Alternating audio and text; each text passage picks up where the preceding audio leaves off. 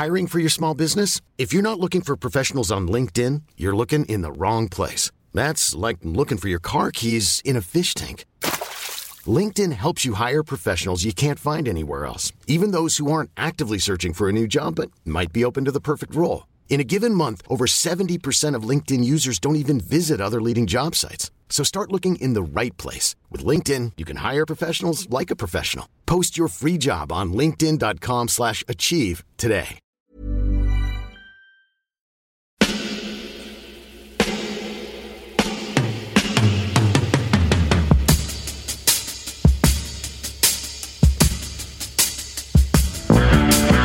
Copain Jack Burton, il regarde l'orage bien droit dans les yeux et il lui dit T'es si tocard que tu passerais pour un chef-d'œuvre de l'art moderne. Madame, je n'écrirai rien sur ce film, c'est une merde Merde Ce sont les gars qui se prétendent normaux qui vous déçoivent. Les dingues, ça ne fait jamais peur.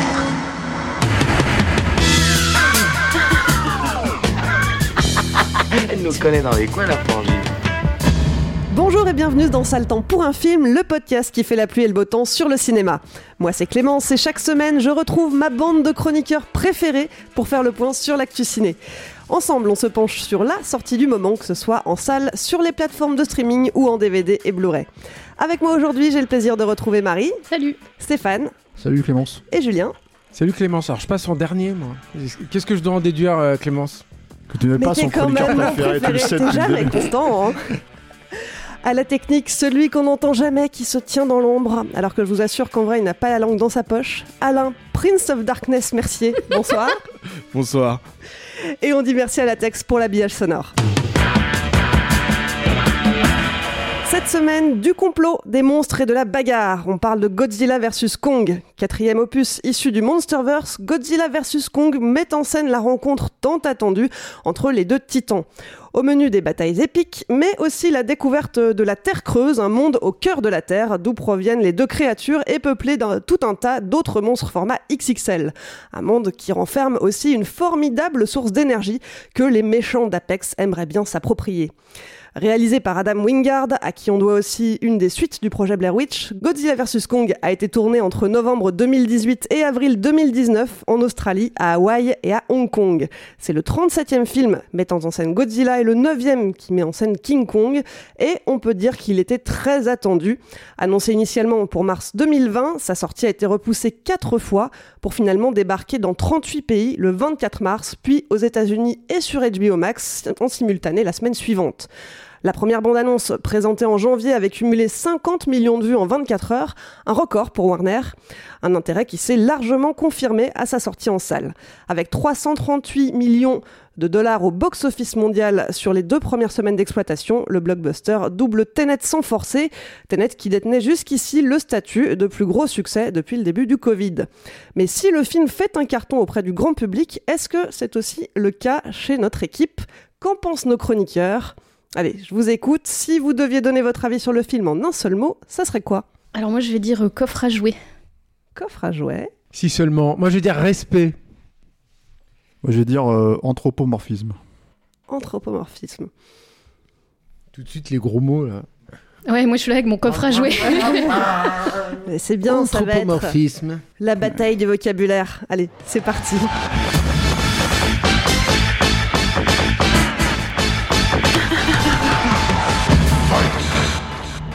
Alors, qui se lance? Coffre à jouets Coffre à jouets, tu nous refais Ouais, une Toy bah, Story? ouais. Bah non, mais en fait, moi, j'ai j'ai l'impression de, de voir, en fait, le, le, le scénario, c'est le titre, et vice-versa. C'est Godzilla contre King Kong, et j'ai l'impression que c'est juste un enfant qui a ouvert son coffre à jouets et qui a sorti ses gros monstres. Et le scénario n'a pas de sens parce qu'il a été écrit par un enfant de 8 ans. Et euh, du coup, c'est une succession de scènes où, bah, un enfant joue euh, avec deux gros monstres, un petit peu comme dans Lego euh, The Movie, où à la fin, spoiler, on s'aperçoit que c'était un enfant qui jouait avec le truc et que c'est pour ça que c'était un peu ça partait dans tous les sens. Et là, en fait, j'ai l'impression que c'est un peu ça. Du coup, il y a des scènes de baston qui sont un, peu idiotes, mais qui peuvent à la limite faire le job. Et tout le reste est, stupide en fait. Il s'occupe pas du tout de, le film s'occupe pas du tout de ses personnages humains. Euh, qui sont vraiment, euh, enfin qui sont, qui servent littéralement à rien, qui sont des personnages, euh, je ne pourrais même pas dire des personnages fonction parce qu'en fait ils font absolument pas avancer l'intrigue. C'est vraiment des caricatures. Il y a le, le complotiste qui, qui fait des blagues quand, quand un personnage meurt, le, le petit gros geek qui est qui est un archétype et qui fait des blagues en 2021 sur oh là là je comprends vraiment rien aux femmes et euh, Millie Bobby Brown qui euh, qu'on avait déjà vu dans le dans le précédent opus et qui est là et qui qui sert à rien non plus enfin c'est juste ils accompagnent ils suivent l'intrigue mais euh, en fait ils avancent en rien au développement leur seul euh, leur seule contribution, c'est de renverser littéralement un verre de whisky sur une console à la fin du film, quoi. Donc c'est un petit peu compliqué. Puis de l'autre côté, les autres personnages, c'est la même chose. En fait, c'est c'est vraiment des personnages qui sont définis par rien du tout, ou leur trait de caractère, c'est des personnages qui sont en deuil parce qu'ils ont perdu quelqu'un dans le film précédent. Mais même ça, c'est pas exploité. Enfin, il y a vraiment rien qui est exploité. La seule chose où on essaie de faire exister quelqu'un, c'est ce personnage de petite fille euh, qui développe un lien avec le singe et, euh, qui lui apprend à parler euh, la langue des signes. Mais même ça, c'est stupide parce qu'en fait, le, le singe, il est, il est monitoré, il est surveillé 24 heures sur 24. Il a appris à parler la langue des signes et personne s'en est aperçu. C'est quand même très bizarre. Puis eux, ils essaient de lui apprendre des trucs et ils ne s'aperçoivent pas du tout de, ça. Donc c'est quand même très compliqué. Et. Alors, je vais pas citer tous les autres films qui le font, mais euh, il y a le, King Kong de Peter Jackson, par exemple, où voilà, on voit que c'est quand même très possible de faire exister des personnages humains en contrepoint d'un personnage, euh, d'un monstre ou d'un titan. Donc, c'est assez compliqué euh, de se sentir impliqué dans, dans, dans ce film. Et même les, même les scènes de, de, baston, euh, bon, je pense que Stéphane y reviendra, on en parlait un petit peu tout à l'heure avant, avant de podcast, mais c'est. Euh, Enfin, c'est c'est d'une stupidité sans nom. Il y a des. euh, Enfin, je vais pas aller sur ton terrain d'anthropomorphisme, mais euh, je te passe le relais si tu veux, si tu veux y aller. Mais Vas-y, vas-y, vas-y. non, non, mais c'est c'est quand même c'est très compliqué. En fait, les- même. Même au niveau des monstres, même si tu veux regarder le film pour euh, voir des monstres, t'en as quand même pas pour ton argent parce que je trouve que les ils sont jamais euh, jamais iconisés, jamais. euh, En fait, dans le, premier film de ce Monsterverse qui était celui de, de Gareth Edwards, qui était pas parfait, mais en fait quand tu vois ce quand tu vois ce qui suit, tu revois le premier film à la hausse où au moins t'avais tout un build-up en attendant de voir la créature. Ses apparitions étaient quand même, tu vois, la, sauce montait un petit peu avant. Là, en fait, bah, dès le début, ça s'ouvre sur King Kong qui se lève qui se gratte les fesses, littéralement. C'est quand même hyper triste. Dans le genre plan iconique, oui, on peut faire mieux. Ouais, c'est compliqué. Et, euh, et Godzilla, tu le vois aussi dans, dans les 10 minutes qui suivent. Donc en fait, dans les 10 premières minutes, t'as vu tes deux monstres, tu t'as eu aucune attente euh, sur, le, sur, sur, euh, comment ils vont apparaître. Leur apparition, elle est pas du tout, euh, pas du tout mise en scène et tout. Et du coup, bah après, ouais, t'es obligé d'aller dans une surenchère de baston en amenant d'autres monstres et d'autres d'autres univers parce que bah, si tu les dévoiles dans, tes, dans ta première minute et tes 10 premières minutes, bah, t'as t'as plus grand chose à montrer, quoi. Donc c'est. euh, c'est assez difficile, quoi. Ouais, tout dit. C'est vrai que cette scène du début euh, d'ouverture où on voit King Kong qui se réveille, qui se lève, qui se gratte les fesses et qui commence à dépioter un tronc d'arbre, moi j'ai cru qu'il allait se brosser les dents avec quoi. Mais Ouais, c'est ça, il va quoi. prendre sa douche, quoi. C'est littéralement ça. C'est, euh, t'as l'impression de voir un début de film sur un mec en caleçon qui se lève et qui va dans sa cuisine se faire un café. Sauf que c'est King Kong, c'est quand même un peu triste. Effectivement, ça envoie pas du rêve. C'est un peu le problème en fait. Ouais, moi, quand j'utilisais anthropomorphisme, euh, tu m'as un peu tendu la perche, mais le, le- le truc c'est que euh, quand tu regardes ce film-là, le problème c'est qu'il y a une volonté vraiment manifeste en fait d'oublier que ce sont deux créatures mythologiques. C'est-à-dire que même si on essaye de te montrer d'où ils viennent, et en fait, bon, déjà, ça n'a aucun sens, euh, la façon dont c'est fait dans le film, hein, le truc où ils vont au centre de la Terre, là. Mais, euh, mais, et puis l'univers en soi n'a aucun sens, et enfin voilà.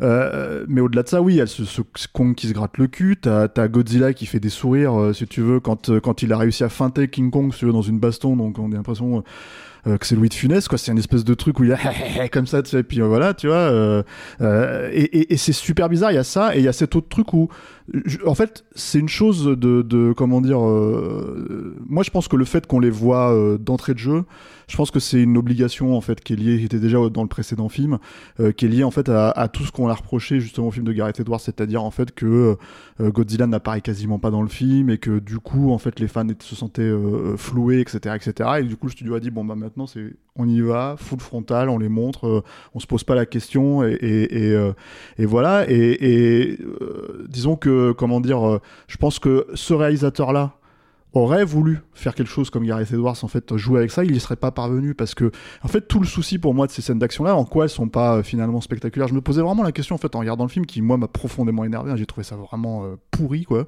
Euh, absolument pas spectaculaire, euh, voilà. Ça sort chez nous, euh, ça sort pas en salle, du coup, ça sort en achat digital, mais quand tu regardes ça à la télé, c'est, enfin, voilà, c'est, c'est, y a, moi, il y a pas de, de moment où je me suis dit, waouh, il y a peut-être un plan, en fait, à la fin où je me suis dit, tiens, il attrape, comment dire, euh, Godzilla et en fait il lui met la tête contre, contre un immeuble. je me suis dit, bon, bah, ça c'est un peu con et c'est un peu rigolo, quoi. il y a un plan avec un avion, un mec, euh, t'as un point de vue avec une caméra embarquée à l'intérieur d'un avion de chasse, en fait, et Godzilla, euh, King Kong, pardon, s'en sert pour l'envoyer en fait sur Godzilla. Et tout à coup, je me suis dit, putain, il y a un, un rapport d'échelle, enfin.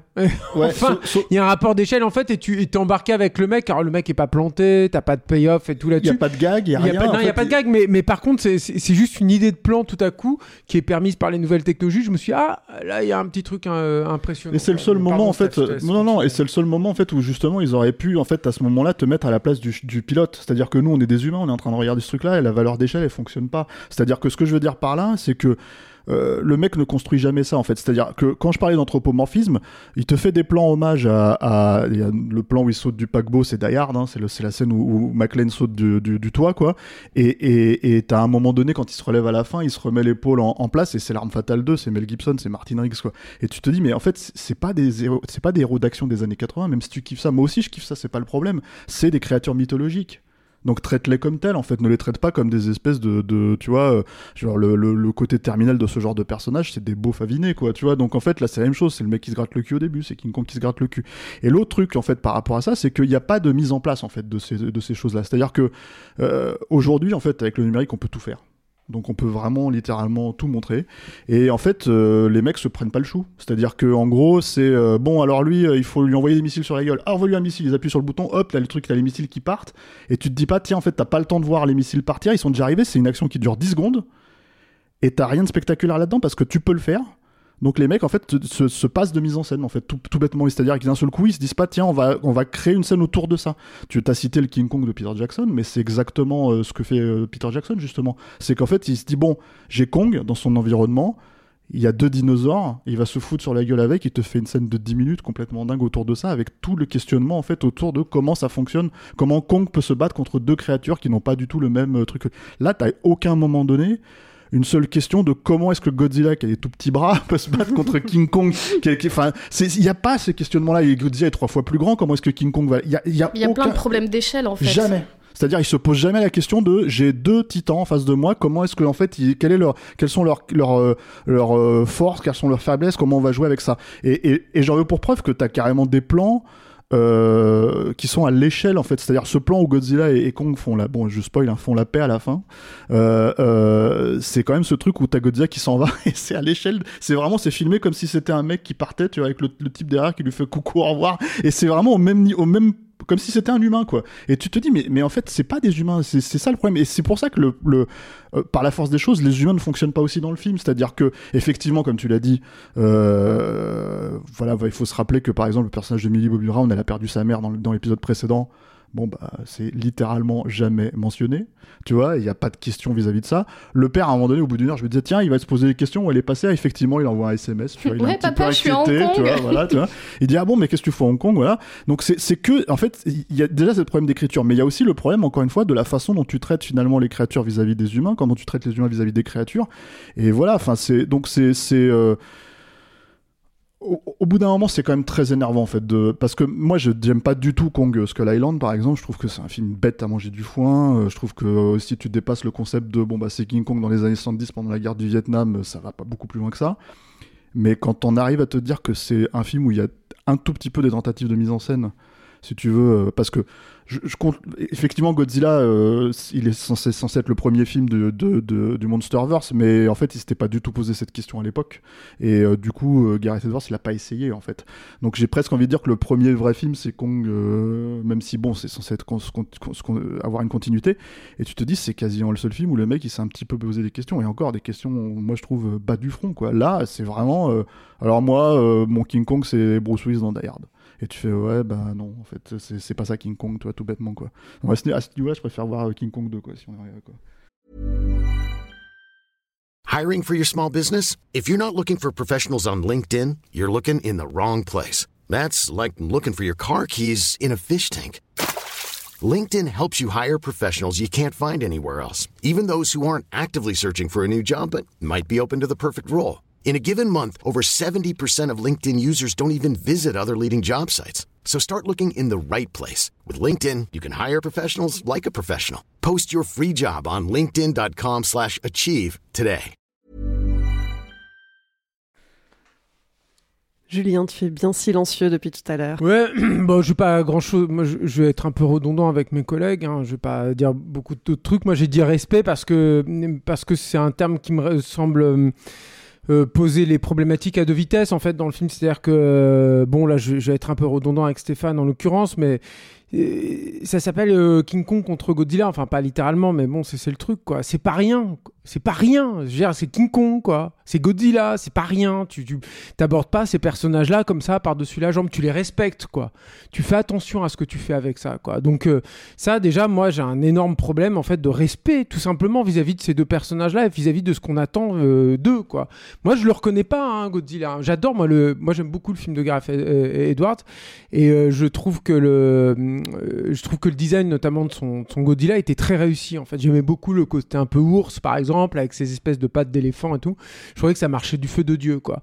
Et là en fait c'est marrant hein, mais j'ai vu le film je me suis dit putain mais il est moche en fait là. Il est hyper moche ce monstre quoi. Euh, c'est hallucinant quoi. Lui c'est peu ou prou le même design. Et je me suis dit comment j'ai pu le trouver aussi beau dans un film et aussi moche là? Mais en fait c'est parce que il les filme mal il les filme mal. C'est-à-dire que, pour te donner un parallèle, pour faire une espèce de. une, une- une métaphore, tu vois, je vais faire plusieurs métaphores, euh, Clémence, prépare-toi. Mais, mais, mais c'est-à-dire que quand tu te retrouves avec un- une star sur un tournage, la star, elle t'impose des trucs. Elle te dit non, non, tu me filmes pas comme ça. Et puis moi, il me faut cette couleur-là. Et puis moi, il me faut cette photo-là, quoi. Et moi, je fais pas ça, moi, dans un film. Je me gratte pas le cul, quoi. Sauf que là, les pauvres, Godzilla et King Kong, ils ont pas d'agent.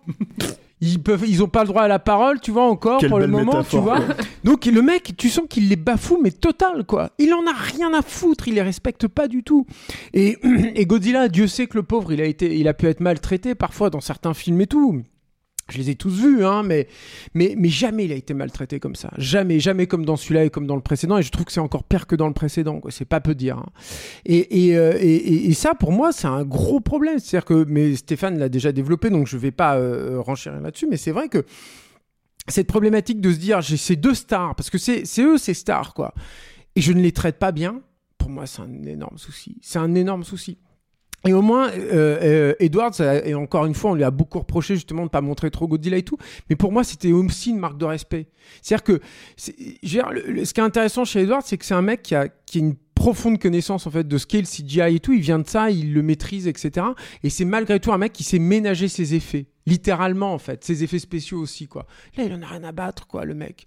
Il, euh, il balance les trucs, et laisse tomber quoi. C'est, enfin voilà. Et du coup, tu vois ça, il y a plus de magie, ils ont plus de charisme, ils ont plus rien les pauvres quoi. C'est deux pauvres euh, franchises comme ça euh, balayées du pied. Et puis l'autre respect, c'est tout simplement vis-à-vis du spectateur. Et, là, en fait, c'est un, c'est une problématique aussi pour moi de narration. C'est-à-dire que moi, je suis un cinéphile suffisamment vieux pour avoir entendu et entendu dire des, des, des critiques euh, installées quand j'étais euh, jeune euh, spectateur, dire que ah, aujourd'hui, les blockbusters à Hollywood, c'est des scénarios de série B. Ce qui était vrai, hein, c'est pas faux, quoi. hein, pourquoi pas Après, il faut définir série B, il faut voir la noblesse là-dedans, il faut voir comment c'était traité. Mais certes, c'était, vrai, quoi. Surtout euh, lié encore une fois au blockbuster. Et les mecs qui, se, qui s'offusquaient, en fait, de dire Ah là là, tu te rends compte, il y a un budget monumental, mais avec un scénario de série B. Là, euh, on est- on n'en est plus là, en fait. hein. Et ça fait, deux films. hein. Pour moi, c'est pas de la série B, là. hein. C'est de la série Z. hein. C'est du Bruno Mattei, sauf que c'est pas drôle. C'est-à-dire que la- la- la façon d'écrire ou de ne pas écrire un scénario à ce point-là, c'est-à-dire de, de ne pas se poser de qui sont les personnages, de n'avoir aucun problème à ce qu'un personnage disparaisse complètement. Mais au bout d'un moment, tu te dis, mais il est où ce personnage? Il est, il est mort? Et puis tu demandes à, à, à- à la personne à côté de qui tu vois le film, et elle dit, ah ouais, elle, est, elle a disparu vaguement là au bout d'un truc et tout. Je pense à la fille du, du gros méchant. La là, fille- la du méchant Qui est jouée par Isa Gonzalez. hein. Je me dis, mais, mais, qu'est-ce qui lui arrive à elle? En fait, elle t'est plantée comme une espèce de personnage secondaire relativement, peut-être, potentiellement important. Tu t'attends qu'elle ait un payoff, un rôle là-dedans.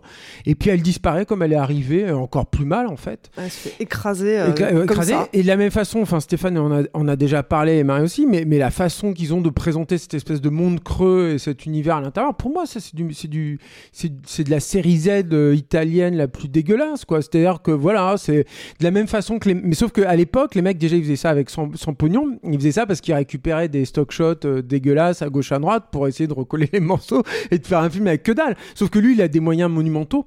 Et du coup, tu te retrouves avec ça. Moi, ça m'a fait un peu penser. Alors, je pense que c'est pas un hasard. Ça il- il- Legendary n'est plus une société américaine, c'est une société euh, chinoise hein, depuis euh, quelques années. Ça a été acheté par Wanda, je crois. Et, euh, et en fait, ça m'a fait penser à, à- au pire des blockbusters chinois, qui justement sont, sont des films qui ne se posent pas ces questions-là, en fait. Sauf que euh, là où c'est différent, c'est que malgré tout, dans certains des blockbusters euh, chinois, comme euh, League of Gods, par exemple, ou des choses comme ça, t'as as une espèce de folie, euh, de, de relâchement, qui fait que t'as un moment what the fuck. Là, même pas parce que Même pas dans le cas de. Alors, c'est Godzilla versus Kong, hein, c'est ça, hein, dans, Ouais. dans Ouais. celui-là. Euh, même pas là, parce qu'en fait, tu sens que derrière, tu as un studio en fait, qui, est en train de, qui est en train de veiller au grain. Mais je reviens à mon terme de respect là-dessus, c'est que un film de l'imaginaire, surtout avec des monstres géants comme ça qui se bastonnent dans des villes et tout, c'est euh, c'est un mindfuck. Tu vois, je vais pas traduire, mais on comprend ce que c'est, quoi. Tu vois, on te nique le. Bah, si, je traduis en fait.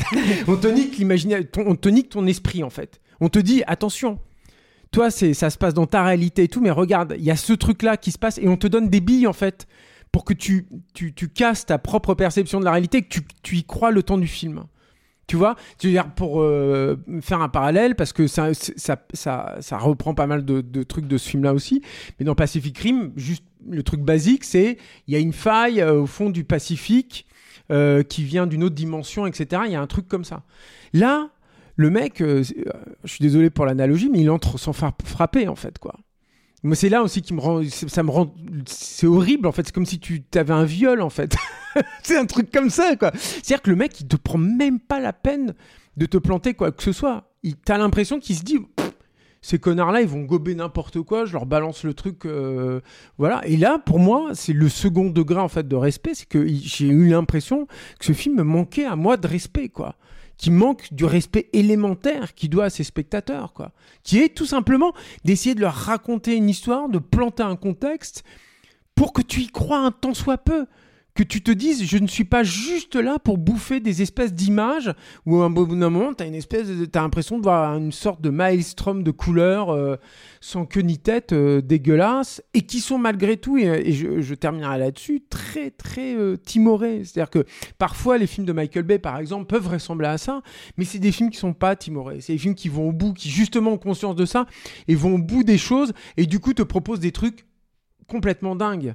Moi, dans, ce qui est hallucinant, hein, c'est que dans ce film, je n'ai rien vu de dingue en fait. Rien. C'est-à-dire qu'une fois que j'ai passé le concept de, des deux gros monstres qui se battent dans à Hong Kong, et qu'il y en a un qui a une hache, éventuellement, il n'y a rien de rigolo. Il n'y a rien de dingue. C'est juste triste et injurieux. Moi, je voudrais euh, rebondir sur deux trucs que tu dis. Alors, déjà, le respect par rapport à la franchise, il est à géométrie variable, on va dire.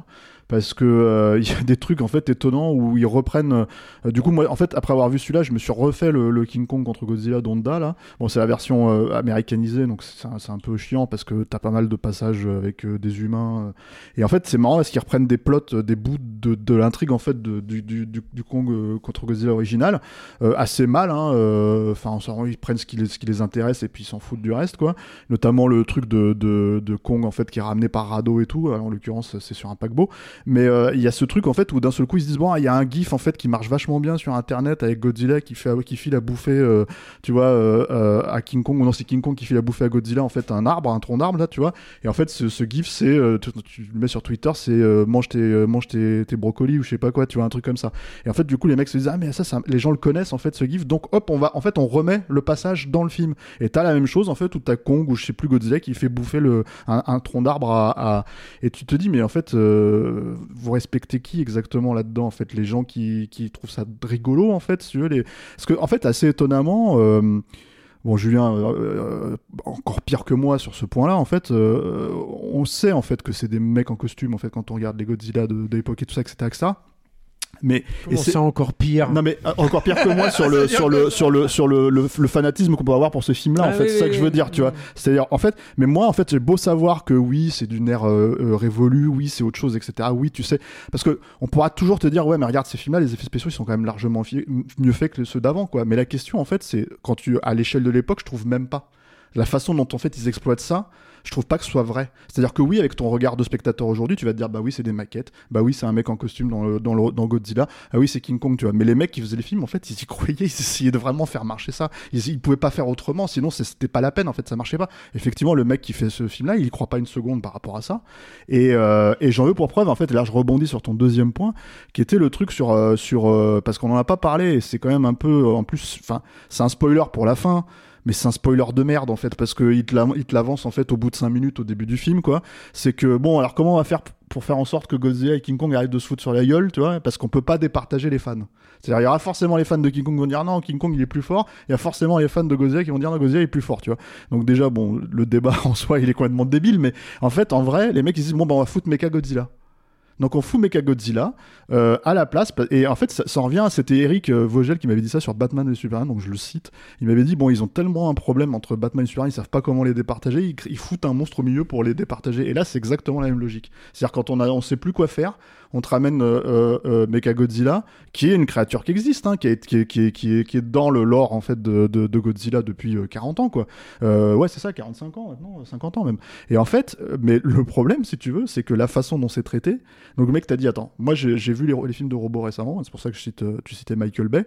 Et il a dit je veux pas faire du Michael Bay, je veux pas faire du Transformer, je comprends rien, ces robots ils sont trop compliqués, donc moi je vais faire un robot simple et tout. Et là tu te, tu te retrouves avec un robot, mais qui, qui ressemble à un jouet de, de, de, de- en plastique quoi. Il est hallucinant en fait, c'est-à-dire que moi je Ouais, trouve discutable ça. ah, moi, suis je pas- trouve pas ah, forcément moi, franchement, je le trouve hideux. Tu vois, c'est-à-dire que et, et en plus, je le trouve hideux en se posant, en, en- en se positionnant parce que le mec te dit qu'il se positionne clairement contre Michael Bay. Admettons, tu vois. Mais en fait, quand, quand le mec se positionne contre Michael Bay vis-à-vis d'un design de robot. Alors que par exemple, si tu veux, il utilise les mêmes trucs de, de scénario, où, tu vois, la- la- le clair, truc où il, où il jette du café pour arrêter une machine, c'est exactement comme dans Armageddon quand ils mettent un coup de, un coup de, de, de clé à molette sur le, le vaisseau pour qu'il redémarre. C'est les mêmes trucs de scénar de merde, tu vois. Donc euh, t'as envie de lui dire, te, te fais pas plus malin, quoi, tu vois. Enfin, te pose pas pour un mec plus malin. Tu fais un film aussi débile et au moins Michael Bay, lui, il l'assume, quoi, contrairement à toi, quoi. Donc euh, c'est, c'est, euh, c'est, ouais, c'est énervant en fait. C'est très énervant comme film. Toi, Marie, qui parlait de coffre à jouets tout à l'heure, tu trouves aussi que Mechagodzilla, il ressemble à un... Ah ouais, je, je le trouve assez moche aussi. euh, ouais. Mais Julien, il aime bien. Non, mais il, a, dire. mais il a le droit, bah, il a le droit. Non, non, mais ouais, c'est euh, en fait c'est un peu. euh, moi, je me demande, je me suis même. Tu parlais de, de Batman v Superman, je me suis demandé si en fait Godzilla et, et Kong allaient se retrouver parce que leur maman a le même prénom, mais euh, en fait on n'en était pas loin, tu vois. Martha aussi? C'est ça. Ouais, mais c'est pas loin. hein, C'est ce genre Mais de. c'est ce presque genre ça en fait. plot, en fait. Et, et je crois en plus, il me semble que j'avais vu à, à l'époque des, des interviews de, de Wingard qui disaient qu'il y allait avoir un vainqueur et tout euh, dans les deux. Et en fait, euh, c'est pas du tout ça. Alors, à la fin, ils sont potes, comme tu dis. Il y en a un qui s'en va en disant coucou et euh, c'est hyper décevant parce qu'on Mais- t'a. On- Même cette promesse-là, en fait, elle, elle est pas tenue quoi. On Et se retrouve plus- dans le prochain film.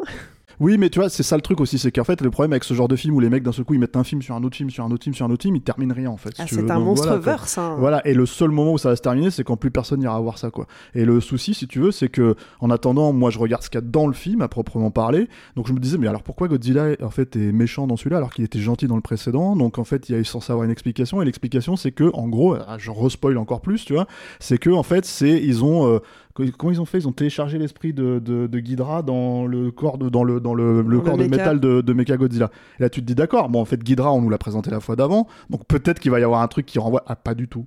C'est-à-dire, une fois qu'ils t'ont dit ça, c'est fini. Et donc, en fait, du coup, Mecha- Mechagodzilla, il n'existe pas en tant que Mechagodzilla, il n'existe pas en tant que Ghidra, il existe en tant que rien, quoi. Il existe juste là Et pour en fait de- se de- faire savater Si, la parce que gueule. c'est ce qui t'explique que ce soit un antagoniste bête et méchant et potentiellement dangereux pour les humains à la fin. Mais Ghidra, c'est pas n'importe qui. euh. Ça me rend dingue que tu me que je que je sois obligé de, de justifier. C'est- et ça- ça- toi, bravo, quoi. Mais c'est ça qui est censé justifier aussi l'attaque de Godzilla au début sur les locaux de, de l'entreprise la Apex. C'est ça qui est censé. C'est en fait, c'est juste un prétexte en euh, fait. mais après, euh, c'est une débauche de technologie qui est jamais expliquée. Et tu sais, c'est presque en fait ta gueule, c'est magique, quoi. Tu vois, genre on a des, on a des. euh, C'est toujours ta gueule ce film en fait. Ouais, mais, mais c'est vraiment euh, toujours des, des explications, des euh, pseudo Deus Ex Machina avec des trucs qui arrivent et tu sais pas d'où ça sort. Et en fait, ouais, bah, c'est technologique, c'est magique. Et en fait, on a toutes les ressources, mais on sait même pas pourquoi on vient chercher Kong à la base pour aller dans, dans cette terre creuse, alors qu'en fait, on a, on a des petits vaisseaux, je sais plus comment ils s'appellent, qui permettent d'y aller de Mais toute c'est ça façon. en fait. Et mais c'est ce que je disais, tu vois, sur le truc du viol, Marie. C'est que, c'est que ils prennent même plus de pincettes en fait. Tu vois, à ce stade-là, quoi. C'est, c'est, voilà, c'est, c'est,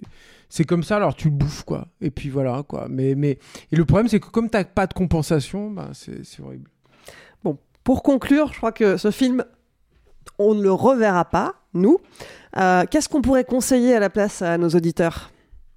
Tu parlais d'un film tout à l'heure. euh, Bah euh, déjà Shin Godzilla. En fait, si vous êtes, euh, bon, alors, déjà si vous parlez japonais, c'est super, mais si au moins vous parlez anglais, vous pouvez trouver un Blu-ray. euh, c'est le dernier euh, Godzilla japonais en date, hein, euh, qui pour le coup lui se pose vraiment toutes les questions de qu'est-ce qui se passerait si une créature comme Godzilla arrivait en fait euh, aujourd'hui euh, dans notre monde en fait.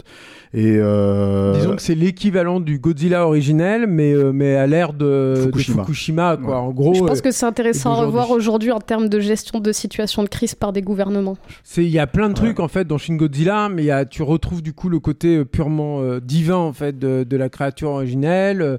Je, trouve aussi que ça, revient à la source aussi du Kaiji Eiga qui est, ben, des films d'horreur. C'est censé te faire peur en fait. Godzilla est censé te, foutre les jetons quoi en fait. T'es censé quand tu le vois te dire putain mais ça va pas bien et c'est une, c'est une peur. euh, comment dire, quasi métaphysique en fait. C'est-à-dire que c'est rare euh, d'avoir une peur sur une, une puissance qui te dépasse en fait comme ça. C'est-à-dire que la peur, elle est- il y a une certaine proximité en général dans la peur. Et en rapport en fait à, Kong contre Godzilla, qui se, enfin Godzilla contre Kong, je sais pas quoi, qui se termine en fait sur un plan qui est un plan censément iconique en fait de la, la franchise.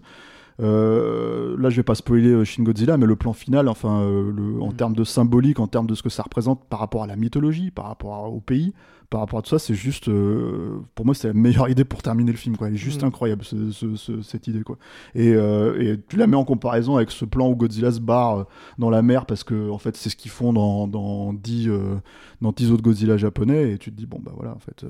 ce, Hideo Kikano, il a tout- ils ont tout compris en fait quand ils ont fait ce film-là, quoi. Et là, Adam machin, là, c'est ouais, Adam Wingard, ouais. Ouais. Et puis si vous voulez vous voir juste un gros blockbuster euh, bien bourrin et tout euh, avec des avec des gros monstres géants, bah regardez euh, les, les- la trilogie des Gamera récents, enfin des années 90 euh, et, et, et- et de, de Shusuke Kaneko avec des effets spéciaux de Shinji Iguchi et plus spécialement Gamera 2 et 3. Voilà. Ça aussi c'est pareil. de la même façon que Shin Godzilla, c'est des films qui sont sortis en DVD en France il y a un petit moment maintenant et en Blu-ray euh, qui sont sortis il n'y a pas très longtemps chez Arrow en Angleterre. Donc il y a des sous-titres anglais avec des très belles copies, plein de bonus. Et euh, ça, c'est des, c'est des vraiment, c'est incroyable quoi. C'est des films hallucinants qui restent, euh, qui ont maintenant un, peu d'âge quoi, mais qui restent que je trouve hein, extrêmement spectaculaires. Vous verrez comment faire beaucoup avec beaucoup beaucoup moins d'argent. Arrive à faire une soirée à Panic Cinéma avec, euh, avec les caméras. Et, et on on t'invi- on t'invitera pour les présenter Allez, on y va, banco. quand les cinémas auront rouvert dans quelques mois. Gamera 2 et 3 et Shin Godzilla. Donc, si vous voulez malgré tout vous faire votre avis, bah, Godzilla vs Kong sort en VOD le 22 avril. À noter qu'il pourrait aussi sortir malgré tout en salle en France à la réouverture des ciné, annonce faite par Warner il y a quelques jours. Et vous, vous en pensez quoi? Un petit mot, une courte phrase, dites-nous tout sur le répondeur de Capture Mag. Pour ça, il suffit de nous laisser un petit message vocal via Messenger. Dans la dernière émission, on parlait de The Nightingale, le film horrifico-historique de Jennifer Kent, un film bien accueilli par l'équipe pour une fois, c'est assez rare en ce moment pour qu'on le souligne. Mais vous, qu'est-ce que vous en avez pensé? Est-ce que vous avez apprécié? Alain, toi qui recueille avec patience tous les messages qu'on nous laisse sur le répondeur de Capture Mag, ils en ont pensé quoi nos auditeurs?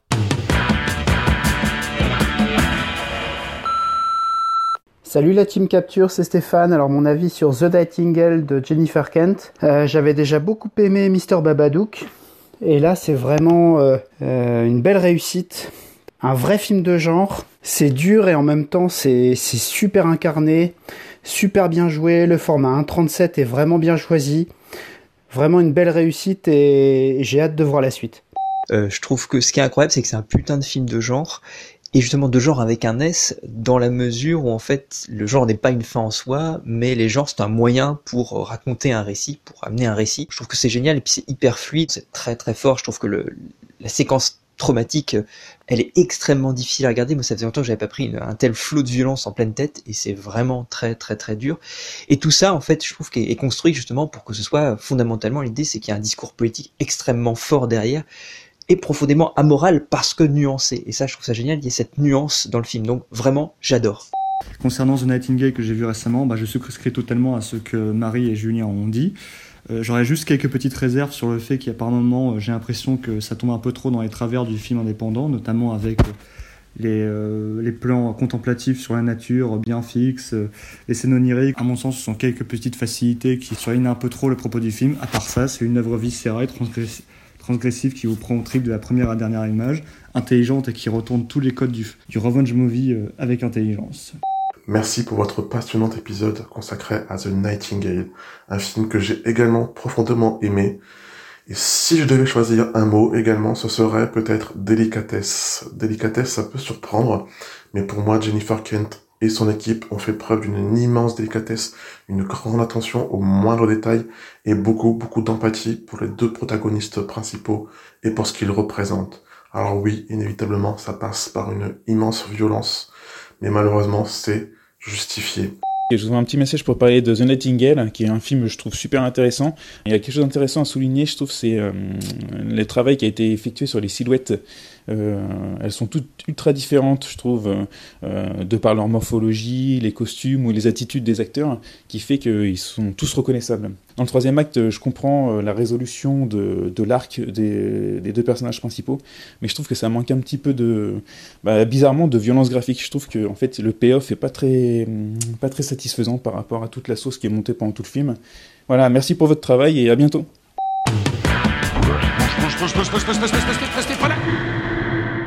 C'est le temps pour un film, c'est fini pour aujourd'hui. Marie, Stéphane, Julien, merci de m'avoir accompagné sur cet épisode. Merci Clémence. Merci, Clémence. ouais, sans rancune. Et merci. Et merci Alain. Merci. il a plus de voix, lui, il est mort. là. Ça y est, il a vu le film, il en peut plus. Quoi. Pour ne pas rater les prochaines émissions, pensez à vous abonner et si vous nous écoutez pour la première fois, vous pouvez retrouver tous les liens dans la description du podcast. Merci à toutes les personnes qui nous écoutent et tout particulièrement aux tipeurs et aux tipeuses. Ce projet existe grâce à vos contributions sur le Tipeee de Capture Mag. Si ça vous a plu, n'hésitez pas vous aussi à nous donner un petit coup de pouce. Pour ça, rendez-vous sur tipeee.com, mot-clé Capture Mag.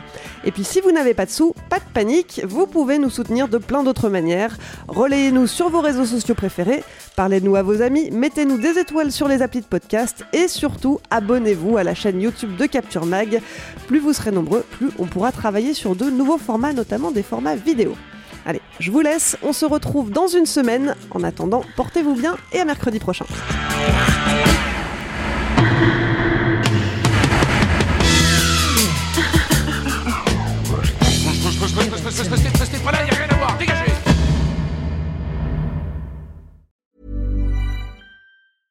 Ever catch yourself eating the same flavorless dinner three days in a row? Dreaming of something better? Well, HelloFresh is your guilt-free dream come true, baby. It's me, Kiki Palmer. Let's wake up those taste buds with hot, juicy pecan-crusted chicken or garlic butter shrimp scampi. Mm. Hello Fresh. Stop dreaming of all the delicious possibilities and dig in at HelloFresh.com. Let's get this dinner party started.